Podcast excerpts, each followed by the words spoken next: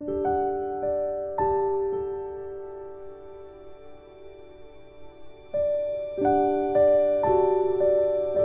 começando o trimestre, como o Fernando falou, lição nova, tema novo, embora ele ainda seja a continuidade de uma parte de alguns temas que a gente viu dentro do percurso da Aliança. É um tema interessante é, por várias razões. Talvez a mais interessante de todas elas é a forma como esse tema tem criado relevância no mundo atual, de que maneira esse tema tem se tornado ultimamente um ponto de atenção, um ponto de preocupação, um ponto de discussão é, em função de algumas questões importantes que, de alguma forma, assolaram o nosso mundo nesses últimos ano e meio é, e a forma como nós tivemos que, de maneira abrupta, interromper uma série de coisas em termos de atividades, de processos, etc., por conta dessa pandemia. E esse tema tem se tornado relevante. O descanso tem se tornado um tema relevante no momento atual por diversas perspectivas. Uh, Para quem tem uh, um tempo de São Paulo, como eu tenho, ou para quem acompanhou São Paulo durante algum tempo da vida, para que eu uh, li a lição dessa semana, principalmente a introdução da lição dessa semana, para quem prestou atenção nela eh, com um pouco de, de, de parada, ela me faz lembrar uma música que despertava o paulistano durante boa parte da sua história de vida. Quem viveu em São Paulo escutou isso dezenas de vezes por conta de uma rádio que era a, a rádio principal de São Paulo nesse aspecto de abertura das manhãs. É, Para quem se lembra dessa história, ela é uma música que virou o, o jingle da rádio, né? virou a abertura da rádio, uma música de Billy Blanco. É, a letra diz mais ou menos assim, para quem se lembra disso, todas as manhãs em São Paulo. Começou um novo dia, já volta quem ia, o tempo é de chegar. De metrô chego primeiro, se tempo é dinheiro, melhor vou faturar. Sempre ligeiro na rua, como quem sabe o que quer, vai o paulista na sua, para o que der e vier. A cidade não desperta, apenas acerta a sua posição porque tudo se repete, são sete, e às sete explode em multidão. Portas de aço se levantam, todos parecem correr, não correm, de correm para, para São Paulo crescer, a cidade não desperta. E aí vem o jingle da rádio, né? Vambora, vambora, tá na hora, olha a hora, olha a hora. Essa, essa música, para quem viveu em São Paulo, ela não é só uma, uma música, ela vira quase um hino de despertar toda manhã, mas ela espelha exatamente o sentido da abertura da lição desse trimestre. Vivendo em uma sociedade que não para. Ou seja, São, São Paulo não acorda, São Paulo apenas ajusta a posição, porque se você sair às três da manhã em São Paulo e andar pelo centro de São Paulo, e eu já fiz isso algumas vezes quando estudava lá, em função de. Eu lembro de uma época que tinha um colega meu que estava se inscrevendo para trabalhar no campo missionário, e naquela época em São Paulo, que a gente fazia faculdade, não existia o que existe hoje, né? Telefone celular, essas condições que a gente tem atualmente, internet fácil. Embora já existisse internet, não existia na forma como a gente conhece hoje, de ter na palma da mão acesso a qualquer lugar do mundo. Então, para poder falar com o hemisfério norte, e ajustar as questões do campo missionário, tinha um horário específico que você precisava entrar em contato telefônico, porque a região para onde ele ia para o campo missionário tinha uma defasagem, uma, um acréscimo de horas no nosso relógio que era bastante considerável. Então, o horário marcado para conversar era o equivalente a duas e meia da manhã de São Paulo. E o único lugar que você podia conversar nesse horário por telefone para conseguir falar com esse outro lado do mundo era fazer uma ligação da central telefônica em São Paulo lá na 7 de abril. Então imagina você ter que sair, né? Você saía do IAE São Paulo, a gente ia em quatro pessoas lá para para 7 de abril, para não ir sozinho. É, e íamos até lá e depois voltávamos e dormíamos na casa desse colega, porque ele morava fora é, do colégio, ele era casado já, esposo da Aldelci Krieger, hoje ele é missionário na, na, na região da Janela 1040, e Nesse contexto, a gente ia lá, algumas vezes no, no semestre, a gente foi até a 7 de abril para fazer essas ligações, até ajustar a ida dele e as entrevistas para o campo missionário. E era interessante porque você chegava na 7 de abril às duas e meia da manhã e a impressão que você tinha era que você estava em São Paulo às seis, ou sete, ou oito da manhã, porque literalmente as pessoas estavam trabalhando, tudo aberto, tudo funcionando em termos de escritórios ou em termos de gente circulando na rua, como se fosse, óbvio, não tão lotado quanto o dia. E é exatamente a expressão dessa canção de Billy Blanco, que é São Paulo não para. São Paulo apenas ajusta a sua posição de horário. Há várias cidades no mundo que são assim. Nova York é assim, é, São Paulo é assim, cidades de grandes centros, né, como é, Hong Kong, Tóquio, outras cidades dessa natureza, são desse jeito, não param nunca, não desligam nunca. E a provocação da lição dessa semana e desse trimestre é um olhar para esse sentido do descanso, é um olhar para essa questão do parar, e como é que a Bíblia enxerga isso e quais são as aplicações disso. E é nesse sentido que a gente vai ser convidado a olhar para essas questões ao longo do nosso estudo. Qual é o efeito do pecado na natureza humana? Qual é o efeito do pecado na vida humana? E como esse turbilhão de coisas produzidas pelo pecado, de alguma forma, nos envolvem e roubam aquilo que é a essência da criação, a vitalidade humana, a percepção do descansar em Deus, a percepção do parar e olhar para as coisas que têm prioridade, para as coisas que são de fato importantes. Essa é a provocação que a gente tem para estudar ao longo desse período e a lição desse, dessa semana abre exatamente com essa questão, provocando a gente para um olhar diferente, o que, que é de fato importante. Vamos então ao título da lição, ao verso. Se alguém puder me ajudar, e vamos abrir a lição do trimestre para começarmos a refletir algumas coisas sobre essa questão do descanso. Viver em uma sociedade que não para. Sim. Verso. A minha alma suspira e desfalece pelos átrios do Senhor. O meu coração e a minha carne exultam pelo Deus vivo. Salmo 84, 2.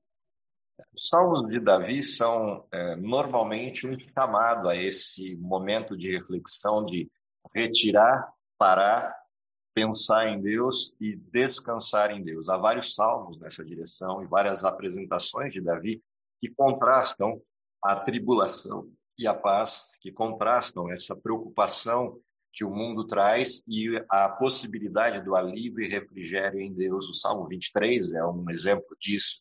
Salmo 20, 21 são exemplos dessa natureza que mostram essa coisa do refrigério, essa coisa do, do anseio de Davi por um tempo de paz ou do anseio do salmista pelo descanso em Deus. O verso que abre a lição traz isso em duas perspectivas. A primeira delas, ele traz um sonho, uma aspiração. A minha alma suspira e desfalece pelos átrios do Senhor. Ou seja, é como se você estivesse sonhando, é, imaginando o momento de cruzar a entrada do templo e, adentrando o templo, estar no lugar de paz, que é o pátio do templo, os átrios de Deus ou o pátio da casa de Deus. E há uma razão para isso, né? A forma de Davi enxergar esse estar dentro das portas do santuário é o similar de você encontrar a possibilidade de entrar na casa de Deus. E você sabe que do portão para dentro da casa de Deus, nada que existe no mundo te afeta. Nada que existe no mundo te alcança. Do portão para dentro da casa de Deus, você está absolutamente protegido. Esse é o primeiro aspecto interessante desse verso, desse Salmo é, 84, verso 2. E a segunda perspectiva é meu coração e minha carne exultam pelo Deus vivo. E aqui o salmista traz uma segunda referência importante, que é o que acontece com quem cruza o portão da casa de Deus. Quem entra do portão para dentro da casa de Deus tem uma modificação estrutural que vai para além da perspectiva imaterial do relacionamento com Deus, mas vai para uma perspectiva real de transformação, ou seja, o corpo se transforma ao entrar na casa de Deus, ao adentrar o ambiente onde Deus é, literalmente impede o mal, ou literalmente deixa o mal para fora, no sentido da perspectiva de estar na presença de Deus. E essa é uma coisa interessante que esse salmo traz para abrir esse contraste com o título, vivendo uma sociedade que não para, e o convite de entrar na casa de Deus e parar. Parar um tempo. A lição dessa semana, ela traz alguns conceitos, ela é uma lição de introdução, e, portanto, a grande preocupação da lição é conceituar esse termo descansar, esse termo descanso, ao longo da história bíblica e as diversas aplicações que essa palavra tem. Como eu dizia, esse é um tema bastante peculiar para o momento em que estamos vivendo, porque com a paralisação do mundo em função dos reflexos da pandemia, algumas pessoas voltaram a perceber a importância do parar.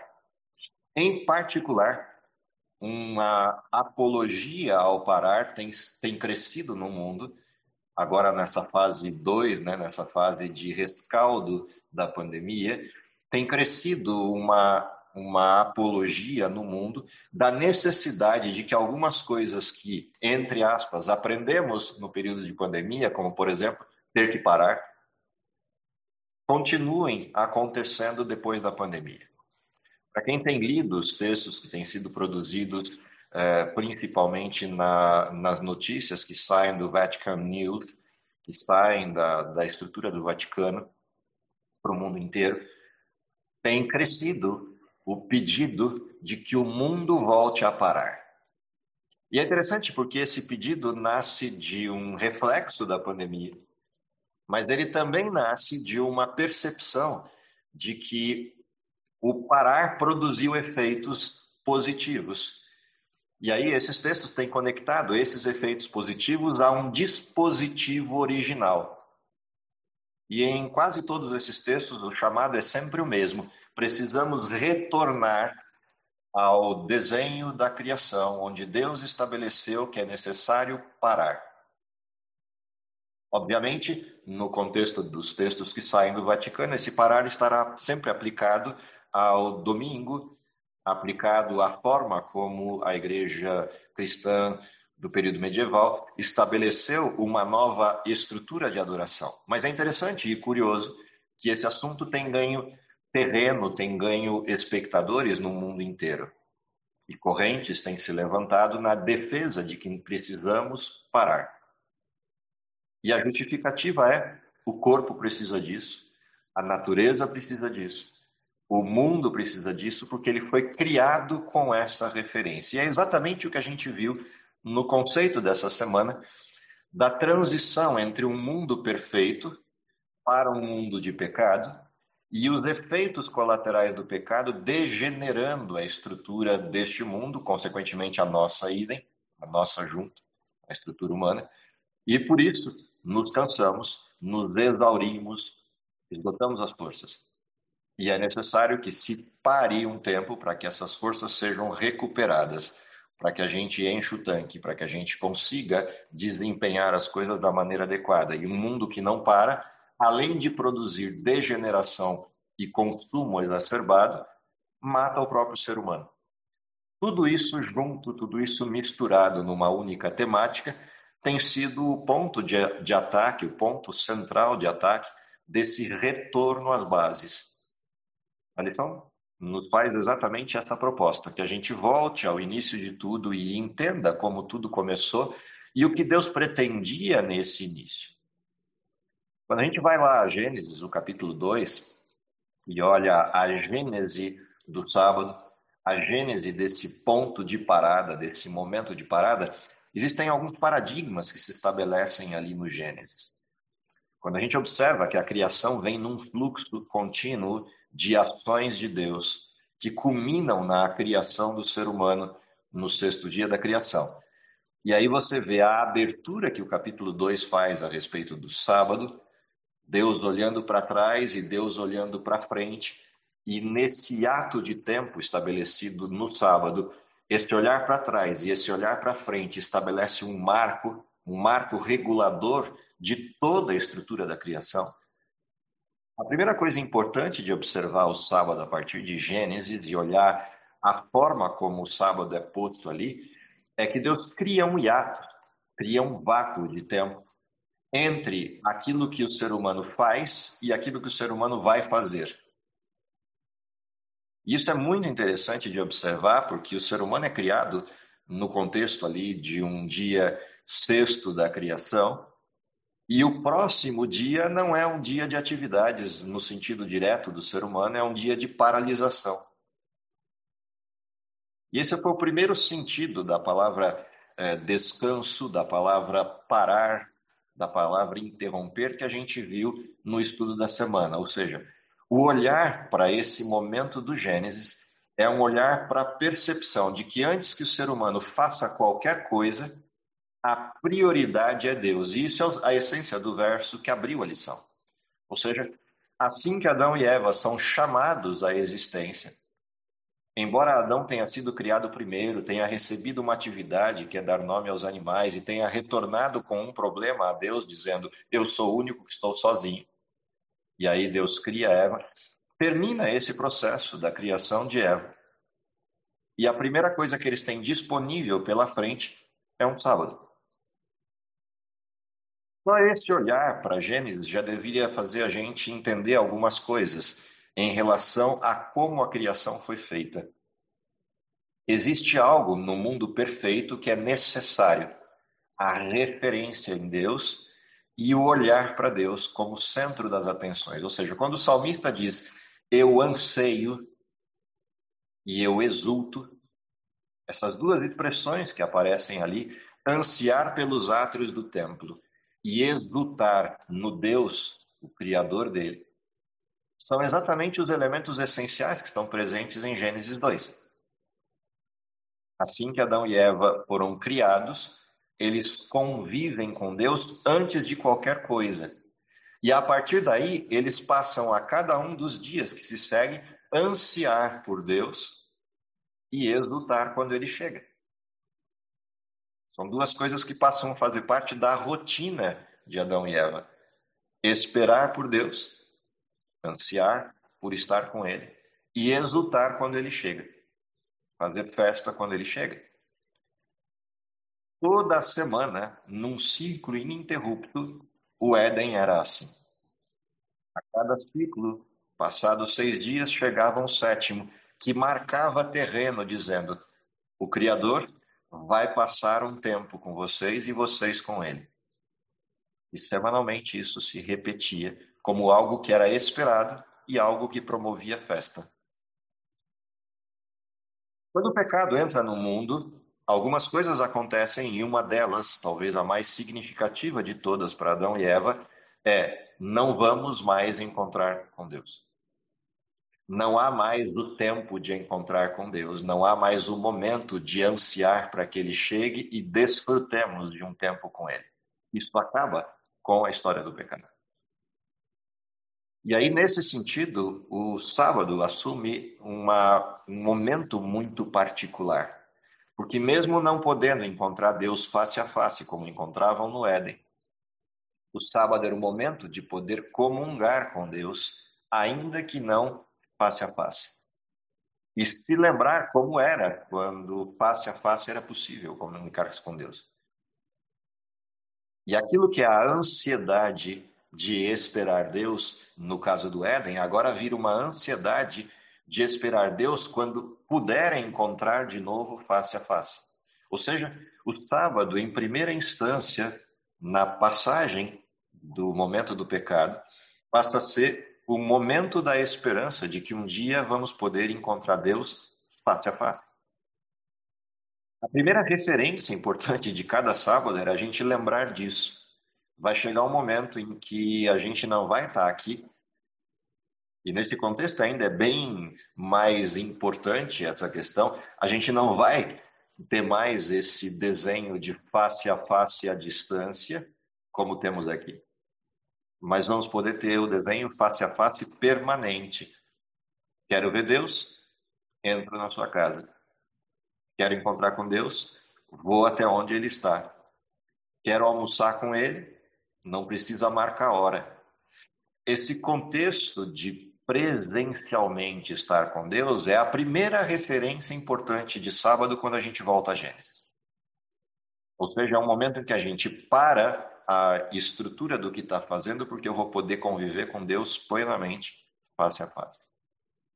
Isso no mundo de pecado deveria ser algo importante da gente relembrar todos os sábados. Além de o sábado ser um momento que eu paro para estar com Deus, é um momento que eu lembro que vai ter um tempo em que eu vou poder ver Deus face a face. A segunda coisa que o pecado trouxe para Adão e Eva, e ela está presente na primeira referência do pecado, depois da questão da separação de Deus, é que o pecado trouxe aflições. Na apresentação que a gente vê de Gênesis para a mulher, uma das referências que aparece ali é que haveria dor. E dor naquilo que era bênção, lá no verso 26 e 27 da criação de Adão e Eva. Aquilo que era a bênção, o ter filhos, o gerar filhos, o criar, ou seja, algo que fazia parte da natureza de Deus, intencionalmente criar, e foi transferido ao homem como algo da semelhança com Deus, exatamente nesse ponto, Deus estabelece um marco: haverá dor. E isso estabelece aflições. E aqui a gente começa a ver que a expressão do descanso vai assumindo outras características no texto bíblico. E por isso as palavras que a gente viu ao longo da semana, espelhando o descanso ou traduzindo para a gente o sentido do descanso, que vai para além daquilo que existia dentro do Éden perfeito. O pecado produz aflições, produz dor, produz elementos que afetam a estrutura humana no sentido primário, fisiológico. E o sábado tem também esse, esse momento de trazer para a gente a memória de que o corpo humano já não é mais o corpo humano perfeito do Éden, ele precisa parar. Ele precisa interromper coisas para revigorar, para recuperar as energias. E nesse sentido, o sábado ele tem tanto o contexto do refrigério das aflições, a recuperação daquilo que produziu dor, como também tem o sentido de que eu preciso parar para reabastecer. Afinal de contas, a cada um dos três dias há um desgaste que essas aflições produzem. Essa é uma outra coisa interessante que o descanso traz: o refrigério, a recuperação a reposição de algo. Mas há mais coisas que essa estrutura do sábado traz. Se a gente continua lendo a história do Gênesis, a gente percebe que Adão tem uma referência do pecado para ele. A terra se torna maldita por tua causa. A terra degenera. E é interessante que, se você olha a história do Velho Testamento, cada uma das paralisações impostas ou postas para o povo de Israel, a cada seis dias para um, e a terra descansa. A cada seis anos para um ano, e a terra descansa. A cada 49 anos para um ano, e o jubileu mostra a exultação dessa terra que descansa. A expressão do sábado nas diversas nuances que a palavra descanso assume na Bíblia, algumas ligadas diretamente ao sábado, outras ligadas ao ser humano e à terra. Quando a gente vai olhando essas palavras que a gente estudou ao longo da semana, elas também trazem a percepção de que a maldição que recai sobre a terra, e aqui maldição não num contexto místico de maldição, mas maldição no sentido da degeneração que a terra tem, o parar a terra produz descanso. Os animais descansam do seu trabalho, a natureza descansa das suas atividades. Esse processo cíclico produz algo que existia no Éden. Essa recuperação do modelo. E é interessante porque é exatamente esse ponto específico dessa recuperação que tem sido trazido à tona no centro desse debate a respeito do domingo pessoas descobriram que, por pararem um tempo forçadamente na pandemia, a Terra se recuperou um pouco. A poluição diminuiu, seja dos rios, ou seja da, do ar. Parece que a natureza se revigorou, o verde aumentou, o ar melhorou e, consequentemente, a saúde do ser humano, em alguns aspectos, também sofreu modificações positivas em função disso. E isso trouxe à tona algo que já está escrito desde o início da Bíblia. Pare um tempo. O interessante é que exatamente essa questão, que deveria ser um chamado à nossa visão do que é a criação, tem sido distorcida para um outro fenômeno. Mas o sábado também tem a ver com isso. Ou seja, para, o parar as atividades em um tempo mostra que a terra também precisa parar. Não dá para virar 24 por 7. Tem que ter descanso. Tem que ter um momento de parar. Mas a gente continua lendo a história de, do Éden e a gente vê que, além disso, é, Adão recebe uma referência de que para produzir alimentos ele teria trabalho e a terra daria trabalho a ele por causa de espinhos e de ervas daninhas, e com o suor do rosto ele teria que comer o pão. Dentro dessa perspectiva, tem um outro aspecto do, da referência do descanso, que é o descanso físico, afinal de contas, trabalhar cansa. Olha que descoberta fantástica, né? Trabalhar cansa. É uma coisa assim inusitada, a gente não sabia disso. Mas às vezes parece que realmente a gente não sabe e toca 24 por 7. E tocando 24 por 7, tocando 12 meses do ano assim, chega uma hora que a máquina pifa, que a máquina vai travar. E também essa questão do descanso do sábado inicial traz para a gente essa perspectiva de que o pecado produziu algo que não existia antes. Ou seja, além de degenerar, além de o mal produzir defeitos, além de tudo isso, no normal, no estado normal, a gente já cansa. E precisa lembrar que cansa. Dentro dessa perspectiva, aparecem palavras que a gente viu também durante a semana que tem a ver com isso. O simples descansar. Além disso, o ser humano, na forma como está hoje, ele tem um ciclo em que você precisa parar. Por exemplo, para a memória funcionar, você precisa, a memória permanente funcionar, você precisa ciclar. Durante o dia inteiro, a gente está recebendo informação com os olhos abertos, com os ouvidos abertos, a gente está recebendo informação, as sensações nos dão informação o tempo todo essas informações, muitas delas, a grande maioria delas, são absorvidas pela gente de maneira inconsciente. Elas apenas estão acontecendo.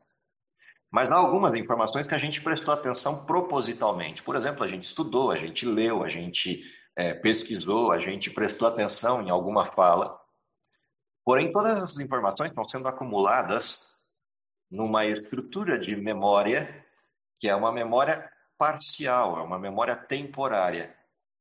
Para quem é como o Fernando e eu da área de computação, a gente absorve informações e elas vão sendo armazenadas numa memória temporária. Essa memória temporária, quando a gente desliga a máquina, ela é apagada. E se você esqueceu de salvar aquele botãozinho mágico que nos livra de um monte de encrencas, se você esqueceu de salvar, tudo aquilo que você botou na memória temporária vai embora. Como é que você salva tudo isso? Deus colocou no corpo humano um botãozinho de salvar. Esse botãozinho de salvar é a hora que você dorme e chega na fase mais aguda do sono. Exatamente quando isso acontece, aquilo que está na sua memória auxiliar, na sua memória temporária, é jogado para a memória principal. E é interessante isso, porque é, quando a gente ensina os alunos a estudarem, uma das técnicas boas de estudo é um pouquinho antes de dormir fazer o repasse dos temas principais que você aprendeu e organizar mentalmente esses temas, fazer um esquema mental com pequenas linhas e palavras que estruturam o conhecimento que você absorveu naquele dia e você repassa isso antes de dormir. Quando você faz isso, o que acontece? Tudo isso que foi estruturado na memória, ou seja, você organizou na memória temporária, para que você apagar, dormir, vai ser reciclado e jogado, arquivado na memória permanente. Esse é um dos sentidos do descanso que aparece na Bíblia. No ciclo da criação, na forma como Deus criou o ser humano, essa paralisação para inverter memória temporária para memória permanente é parte da necessidade vital no mundo de pecado em que vivemos. Isso também tem a ver com o parar, ou seja, quando a gente para, a gente aprende.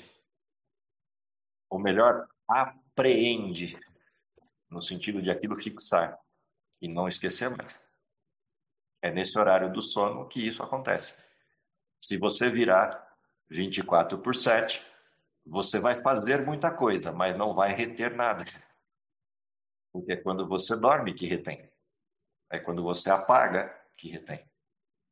Isso é interessante dentro do modelo. E mais uma coisa interessante. Nesse mesmo ciclo, existe um buffer. A palavra talvez não seja conhecida por todos, mas existe um limite para o buffer, ou seja, essa memória temporária, ela tem um limite. Para quem já usou computador, já viu aquela hora que o computador vai ficando cada vez mais lento? Significa que você está esgotando toda a capacidade de memória temporária do computador. E das duas, uma, ou você tem que gravar tudo aquilo e zerar essa memória temporária para ele voltar a ser rápido, ou vai chegar uma hora que ele vai travar. O corpo humano é assim. Essa memória temporária tem um limite. Se você não parar e transferir aquilo que está na memória temporária para a memória permanente, o organismo vai disparar elementos para isso acontecer. E eles podem ser elementos simples, por exemplo, um apagão de memória, ou podem ser elementos mais radicais, você vai surtar. E o surto é uma reação do corpo a esse buffer que estourou. Assim como o apagão também é. Aquela coisa que deu branco total. Branco geral significa que você esgotou a sua memória temporária. Tudo isso estava na essência daquilo que Deus descreveu em Gênesis capítulo 3, na história do pecado, relembrando o que estava em Gênesis 2, na definição do parar, do descansar. Mas a história continua e ela vai apresentar que Adão tem mais uma consequência do pecado. Ele vai morrer. Do pó foste feito, ao pó retornarás. Ou seja, cumpre os teus dias, mas o fim é igual. Você vai morrer. Essa expressão que está ali em Gênesis capítulo 3, ela remete a um outro descanso que a gente viu nessa semana, que é o descanso de Deus em Hebreus 4. Se vocês leram o texto de Hebreus 4, vocês devem ter reparado que ali tem um convite. Aliás, o livro de Hebreus inteiro é um convite, mas tem alguns convites que vão se repetindo de forma um pouco mais enfática. E um desses convites é entrar no descanso de Deus. O descanso de Deus não é a morte. A morte é o efeito colateral do pecado. Entrar no descanso de Deus significa parar com a morte e entrar para a vida. Ou seja, há uma transição, há um modelo de transição possível manifesto na Bíblia. E esse modelo do descanso que aparece lá em Hebreus capítulo 4, que tem a ver com a forma como Deus descansou, tem a ver com vários textos que a gente lê na Bíblia. Venha a mim, venha a mim para que você tenha vida e tenha em abundância. Essa expressão de convite de Deus para que a gente se dirija a Ele para ter vida é exatamente essa expressão do entrar no descanso de Deus. Ou seja, se Adão e Eva continuassem a comunhão com Deus de forma plena, teriam vida eterna. Embora comer da árvore da vida fosse um símbolo de que quem come daquela árvore tem a vida, não está na árvore a questão da vida. A questão da vida está na segurança que eu tenho de que enquanto eu tenho acesso à árvore, significa que Deus me concede vida. Enquanto Deus me permite ir à árvore, eu tenho vida. Quando isso não é mais permitido, a vida acabou. Entrar no descanso de Deus é ter de volta a possibilidade de chegar à árvore da vida e ter vida eterna. Aliás, esse é o sentido do quinto mandamento. Se vocês se lembrarem do texto. Honra teu pai e tua mãe para que se prolonguem os teus dias na terra que o Senhor teu Deus te dá. Qual é a expressão desse mandamento? Independente da questão direta do mandamento, que tem a ver com é, pai e mãe no sentido terreno, a essência, o princípio desse mandamento tem a ver com Deus. Quando eu tenho a honra a Deus, ou seja, quando eu volto a Ele em adoração plena, o resultado disso é vida. Vida em abundância, vida eterna. Esse era o sentido do Shabat, o sentido do sábado. Deus parou e o ser humano com ele, porque o ser humano parou com Deus, tem vida e vida em abundância. Ou seja, a gente viu vários aspectos ao longo dessa semana, nesses conceitos, nessas diversas palavras em grego e hebraico. Vocês é, até cansaram de ver tanta aula de, de etimologia, mas é interessante observar essas expressões e as nuances diferentes é pena que nem todo mundo tem acesso, mas se você olhar cada vez que a palavra alívio, a palavra descanso, a palavra parar, a palavra cessar, a palavra descansar, dormir, cada uma das vezes que essas palavras vão aparecendo nos contornos dos textos bíblicos, cada uma delas tem uma nuance diferente. E quando você tem a possibilidade de acessar o original bíblico e ver o significado de cada uma dessas palavras, ou pegar um dicionário é, de, de etimologia, bíblica e nesse dicionário você ir observando quantas vezes a palavra descansar, a palavra dormir, a palavra repousar, a palavra parar, a palavra cessar vai aparecendo e as aplicações que elas têm diferentes.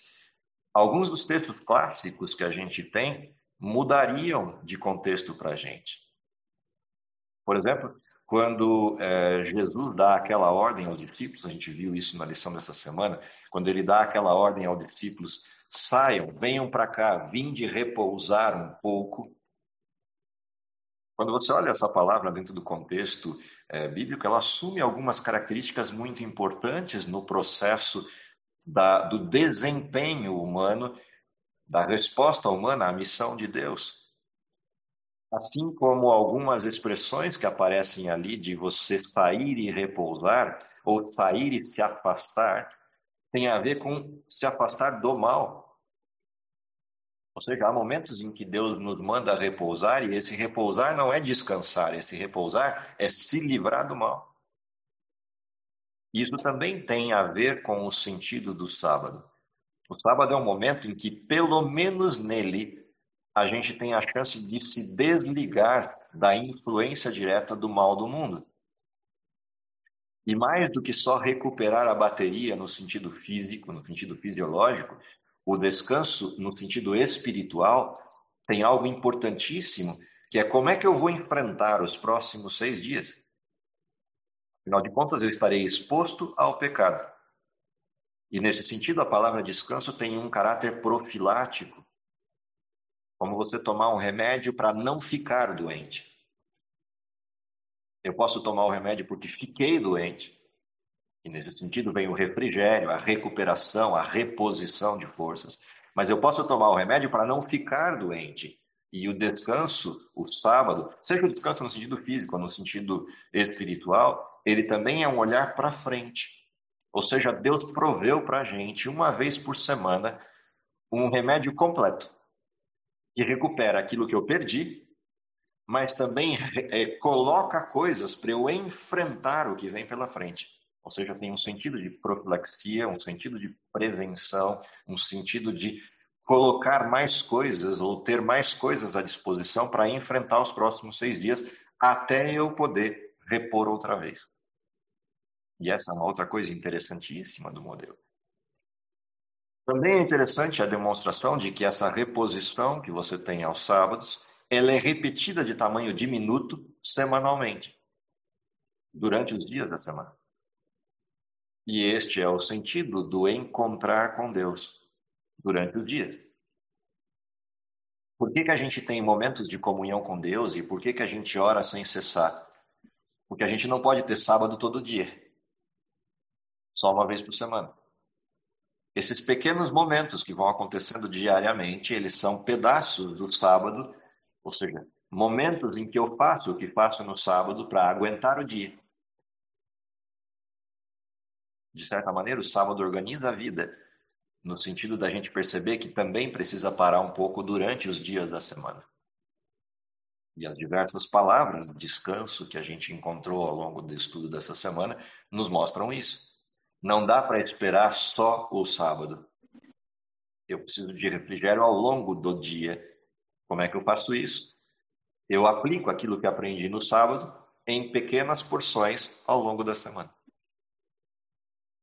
Isso também é uma coisa importante do entender o parar, o entender a necessidade do parar. Mas há um último aspecto importantíssimo é, do sábado e do descanso, do parar, e eu acho que é importante a gente trazer à tona, que é o fato de que, dentro das perspectivas que observamos das duas histórias contadas na semana, a de Baruch e a de Caim, essas duas histórias nos mostram o caminho oposto. Ou seja, o mundo mal enfrenta Deus. Afronta e enfrenta Deus. Portanto, enquanto estamos no mundo mal, estamos em guerra. E às vezes a gente perde a perspectiva disso. Essa expressão do descansar em Deus significa que eu preciso confiar que no meio da guerra Deus está vendo o que está acontecendo. Seja qual aspecto da guerra a gente estiver falando: o pessoal, o coletivo, o espiritual, não importa qual dos aspectos da guerra a gente esteja falando, é necessário que eu entenda que o descanso de Deus é a confiança de que Deus não esqueceu da guerra. O general está lá, fazendo as estratégias, acompanhando os soldados e dando a eles, um, em cada momento, aquilo que cada um necessita. Portanto, o sábado também é uma recuperação de confiança de que Deus continua pilotando as coisas. Quando eu paro, quando eu piso no freio, paro e olho por uma nova perspectiva, que é o que o sábado me permite, realinhar a visão, eu percebo que Deus continua pilotando tudo. Mesmo que às vezes não pareça. E no turbilhão da vida, às vezes a gente se esquece disso, e o sábado me permite recuperar a centralidade da vida. Recuperar o olhar correto para as coisas de que Deus continua controlando tudo. Deus continua acompanhando tudo, e eu sou um soldado nesse exército e ele é o general. Esse aspecto é importante da gente perceber, porque parte do sentido da adoração a Deus tem a ver com isso. A recuperação do propósito, da centralidade da vida, do foco correto nas coisas que são de fato importantes e o realinhamento da visão. Calibrar a visão. Calibrar as perspectivas. Porque às vezes a gente tem a sensação de que está tudo fora do lugar. E está mesmo, porque o mundo está assim. Mas eu não preciso estar fora de lugar. Eu posso estar num mundo que está de cabeça para baixo, mas não necessariamente eu preciso ficar de cabeça para baixo. E esse parar é uma possibilidade de realinhar isso. Afinal de contas, no sábado, ainda que eu diga que não tenho tempo, o tempo está lá. No sábado, ainda que eu tenha o vício da pressa do São Paulo que não para, o sábado está lá. 24 horas continuam disponíveis. E não tem desculpa. Afinal de contas, não dá para arrumar coisa para fazer no sábado que não seja do sábado. Se eu fizer isso, além de eu ter a, perdido a oportunidade, eu ainda acumulo culpa, o que vai me dificultar o resto da semana. Ou seja, o sábado é o dia do sem desculpas. Quem tinha pressa, a pressa acabou. Porque o motivo dela acabou. Se não acabou o motivo, significa que ou eu não entendi ou não dei atenção para o fenômeno que eu devia ter dado.